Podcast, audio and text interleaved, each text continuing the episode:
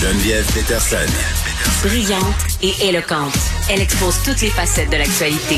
Il y a des gens qui se demandent comment la Russie va réagir aux demandes d'adhésion de la Suède et de la Finlande pour joindre l'OTAN. On sait que la Russie, quand même, qui partage des frontières communes avec ces pays-là. On va se poser la question avec Yann Bro, prof d'études internationales au Collège militaire royal de Saint-Jean. Monsieur Bro, bonjour.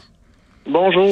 Bon, euh, bien des personnes se disent que ces demandes d'adhésion-là sont sensibles pour la Russie. Est-ce que c'est le cas? Et si oui, pourquoi? Mais elles le sont, mais elles le sont surtout, je dirais, d'un point de vue symbolique. Quand on parle de la Finlande, on parle de la Suède, on parle d'États qui étaient déjà non seulement sur le plan économique, mais mm. également sur le plan militaire déjà très intégré avec les autres États de, euh, de l'Alliance, c'est-à-dire qu'il y avait déjà des exercices militaires conjoints qui étaient menés, on en avait vu il y a pas quelque temps euh, dans l'Arctique. Quand on parle d'aide, de soutien militaire à l'Ukraine, la Suède et la Finlande faisaient partie de la liste des États qui avaient transféré des armes létales à l'Ukraine dans les dernières semaines. Donc, c'est pas véritablement un basculement géopolitique dans le sens où il ne s'agit pas d'États euh, qui avaient été traditionnellement plus près de la Russie, qui là se retrouvaient du côté américain mais plutôt d'un symbole fort de ces États-là qui, pendant la guerre froide, avaient fait le pari d'une neutralité et qui, là, euh, bon, euh, euh, prennent acte, en fait, de l'évolution de l'opinion publique intérieure. Et on a vu dans les dernières semaines une, un appui considérablement plus fort en Finlande, en Suède, pour une adhésion à l'OTAN. Et les, les partis politiques, disons, prennent acte de ça et s'engagent maintenant à tenter de formaliser cette, relation-là. C'est fou quand même, c'est comme si on attend que ça chauffe euh, trop, puis là on se dit bon ben ça serait peut-être le temps qu'on fasse partie de la gang. c'est très très. Oui, il y a un peu de. oui, c'est vrai. Hein? C'est un peu curieux parce qu'en parce qu'en même temps on se retrouve dans une situation où militairement, compte tenu de euh, de, de l'échec euh, de la campagne militaire russe, dans une situation où on se demande si véritablement la Russie présente un risque ou une menace à la sécurité de la Finlande, de mm. la Suède. Euh, ça semble absolument pas le cas. Là. On, les, les, les Russes ont dû revoir à la baisse leurs objectifs militaires. On se demande s'ils vont même être capables de euh, récupérer ou de prendre le contrôle des, euh, des deux républiques sécessionnistes mm. dont base de Donc, il n'y avait pas non plus de menace immédiate à la sécurité de la Suède ou de la Finlande. Alors, j'y vois plus un, signe qu'une que, polarisation euh, accrue et sur, sur le continent européen. Mm. Et ben, c'est surtout, surtout ça un excellent coup de pub pour, pour M. Biden. je ne sais pas si vous vous souvenez, il y a quelques années, M. Macron parlait de l'OTAN on parlait de, l'état de mort cérébrale. On disait que c'était dépassé. Oui. Absolument, absolument. Et là, ben, de voir euh, un, rapprochement des liens transatlantiques, là, ça, ça, ça, mm. montre le leadership américain qu'on avait cru euh, endommagé par toute une série de choses, incluant mm. la débarque militaire en Afghanistan. Tout ça, maintenant, ça semble plus à la mode euh, de, de, de, s'aligner sur mm. une façon plus proche sur Washington. Donc, à ce niveau-là, c'est oui, je continue ma métaphore euh, des amis, monsieur. Oui. non, mais parce que pendant bien des années, j'ai l'impression qu'au niveau euh, des pays scandinaves, on était un peu pas on mange à tous les râteliers, c'est pas exactement ça, mais justement, vous parliez tantôt d'une certaine neutralité, c'est-à-dire qu'on essaie de s'entendre bien avec tout le monde. Les relations qu'entretenaient la Suède et la Finlande déjà là, avec l'OTAN et avec la Russie, c'était quoi? Ben, écoutez, les choses ont évolué depuis la fin de la guerre froide. Dans le cas de la Suède, ben, mm. c'est une vieille tradition de neutralité qui remonte aux guerres napoléoniennes du 19e siècle. Dans le cas de la Finlande, ben, c'était issu en fait d'un traité. Vous savez que la Finlande avait été attaquée en 1939 par l'URSS.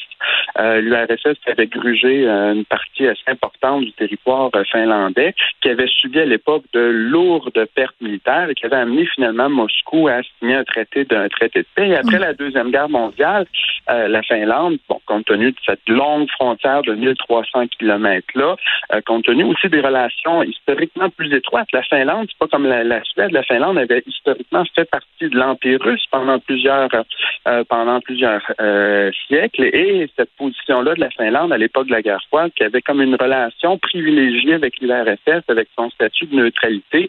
Même, je sais pas si vous vous souvenez, quelques semaines encore, quand on parlait d'une voie de sortie pour l'Ukraine et on disait si l'Ukraine pouvait seulement renoncer d'adhérer à l'OTAN et on parlait de la finlandisation de l'Ukraine, c'est-à-dire une espèce de statut ben, d'Ukraine neutre. Alors là, bonjour la finlandisation de. de mais le président Zelensky euh, s'était montré ouvert à cette euh, à cette perspective-là. Bon, je pense que c'était pas un peu par, en désespoir de cause, mais tout de même. Ben, en fait, c'était aussi une réalisation qu'il n'y avait aucune euh, possibilité technique euh, d'intégrer euh, l'Ukraine à l'OTAN. D'abord parce qu'il y avait une opposition très forte de la mm. France, de l'Allemagne, et donc ils croyaient que ça allait tout simplement précipiter l'escalade des tensions avec la Russie. Donc ils voyaient quelque chose de mm. prudent, de ne pas ambitionner, d'avoir pour ambition d'inclure dans l'alliance ce que les Russes considèrent être le cœur historique de leur civilisation. alors, psychologiquement, c'est pas du tout la même chose. C'est pour ça que la réaction des Russes actuellement, elle n'est pas, euh, pas dramatique. Oui, ça sera pas euh, le nouvelle Ukraine, le fait que ces deux pays-là veulent adhérer à l'OTAN. Ben, c'est pas comme si c'était un morceau historique qui est en train de basculer dans l'orbite géopolitique américaine. C'était deux États qui étaient déjà tellement alignés euh, sur le sur l'Europe et sur l'alliance sur l'alliance transatlantique. Alors c'est pas un, un, changement. Là, qu'on va, devoir suivre. Et il n'y a eu aucune indication euh, en Suède ou en Finlande à l'effet mm. qu'on euh, qu'on accepterait d'accueillir des troupes étrangères ou de l'équipement militaire américain sur le sol. Ça serait, là, ça serait une autre paire de manches. Alors, de joindre formellement l'alliance, de aux rencontres. Il y avait déjà des rencontres informelles qui se, tenaient. Il y avait déjà des, consultations bilatérales. Euh, maintenant, on va être lié par l'article 5. Donc, on, les, alliés doivent se prêter assistance à la Suède ou à la Finlande en cas, en en d'attaque. Alors, il y a quelque chose techniquement qui, euh, change là.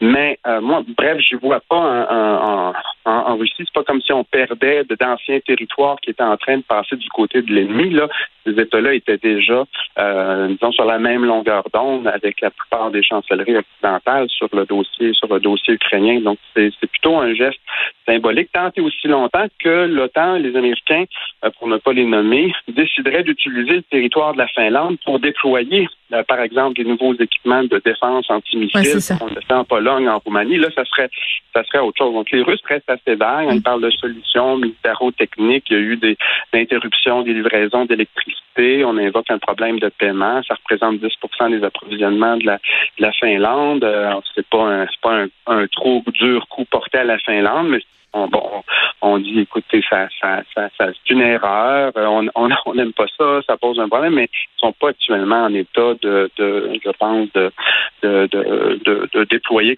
quoi que ce soit comme nouvel équipement stratégique sur le. Oui, ils en ont bien en masse de gérer ce qui se passe de l'autre côté en, Ukraine. Oui, ben c'est ça. On va parler de ça, de leur short justement là, parce que le conflit, euh, ce qu'on peut lire là, depuis quelques jours, c'est que la Russie semble s'enlisser, euh, euh, bon, plus que jamais. Est-ce que vous pouvez nous en dire plus là-dessus?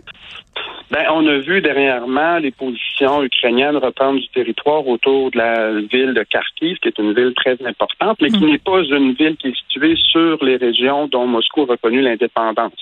Euh, dans les régions même de Lugansk, de Donetsk, il y, a, il, y a, un épuisement de part et d'autre, mais il n'y a pas eu beaucoup de mouvements euh, à la frontière. On a vu ces tentatives-là des Russes qui ont été avortées de traverser euh, euh une rivière importante. Il faut comprendre que les Américains disposent d'équipements de, de, de surveillance euh, aérienne et satellites très, très forts. Donc, dès que les Russes euh, font une avancée, ils peuvent transmettre aux Ukrainiens des coordonnées précises et euh, envoyer des, missiles. C'est ce qu'ils ont fait. Il y a eu, un nombre, on parle de 400 militaires russes qui seraient morts en tentant de traverser, traverser une rivière. Donc, ça, sur le plan en termes de force conventionnelle, il y a un, épuisement, un problème de ressources humaines, euh, problème d'équipement, et là même on se demande avec les, les sanctions économiques, il y a toutes sortes de composantes qui sont nécessaires pour la construction de nouveaux chars d'assaut, tout ça qui sont plus difficiles à obtenir. Donc on doute la capacité à court terme des Russes de, de, de, de, produire suffisamment d'armement pour maintenir cette,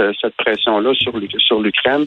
Euh, donc euh, non, ça se passe ça se passe vraiment pas bien euh, euh, pour, les, pour, pour, les Russes et, et euh, et, tant c'est aussi longtemps qu'on n'engage pas la, confrontation, n'atteint pas un, stade nouveau et, un peu capoté qui serait celui d'une confrontation nucléaire, où là, en termes de technologie balistique, en termes de capacité de destruction avec des, des armes nucléaires, les Russes auront encore quelque chose à, à ajouter dans le dans la confrontation. On n'est pas là pour le moment. Euh, mais voilà, situation assez, euh, assez difficile pour Moscou actuellement. À chaque fois, M. Brouche, je vous pose la question. Là, euh, je sais que vous n'avez pas de boule de cristal, mais la réponse est toujours hmm. différente. Donc, je trouve ça intéressant de vous la poser. Est-ce que la Russie peut se sortir de l'Ukraine en gardant la face à ce stade-ci? Euh, ben, il faut s'entendre sur ce que sur ce que signifie sortir de l'Ukraine. Sortir de l'Ukraine, sortir de l'Ukraine dans les territoires qui sont occupés depuis l'intervention militaire du 24 février, c'est une chose. Sortir de l'Ukraine, euh, entendu de renoncer à la souveraineté russe sur la péninsule de Crimée, ça en serait une toute autre. Et là, euh, si les Ukrainiens, dans un élan triomphaliste, on a entendu M. Zelensky ou M. Klitschko, le maire de Kiev, en disant la guerre va se terminer quand les Russes auront quitté chaque centimètre du territoire ukrainien, les Ukrainiens espèrent reprendre le contrôle de la péninsule de Crimée avec la, ville euh, forteresse de Sébastopol, la grande base navale historique euh, russe. Probablement que les Russes ne vont pas, euh, vont pas, peuvent pas accepter ça. ça serait, ça serait une humiliation tellement grande pour le, pouvoir de Vladimir Poutine, même en contrôlant la sphère informationnelle, en étant capable d'influencer l'opinion publique russe. Comment est-ce qu'on pourrait présenter ça à la population? J'en ai, j'en ai aucune mais ça va être, ça serait extrêmement difficile. En même temps, la Russie n'est pas défaite non plus sur le plan économique. Elle a fait preuve d'une résilience euh, assez étonnante, disent certains, euh, la stabilité de la monnaie. Euh, on parle de sanctions économiques, c'est des sanctions jamais vues, mais qui ne sont appliquées que par les États européens avec la Corée du Sud et le Japon. ça laisse à la Russie, qui est principalement un État d'exportation de ressources naturelles, encore beaucoup d'accès au marché indien, chinois et d'autres. Donc, sur le plan économique, à long terme, la Russie n'est pas une puissance défaite. Là, ceux qui parlent de traduire Poutine euh, dans un tribunal pénal international, on n'en est pas là encore. Euh, mais c'est sûr qu'il y a une certaine nervosité euh, dans l'entourage, dans l'entourage du président, et peut-être que Poutine lui-même commence à, à, regretter peut-être hmm. l'audace de cette, de cette agression-là du 24 février. Ça va être à suivre. Oui, on est rendu le 16 mai quand même. Euh, on n'aurait jamais pensé ça. Yann Bro, merci, qui est prof d'études internationales au Collège militaire royal de Saint-Jean, se demandait comment la Russie allait réagir aux demandes d'adhésion de la Suède et de la Finlande pour joindre l'OTAN.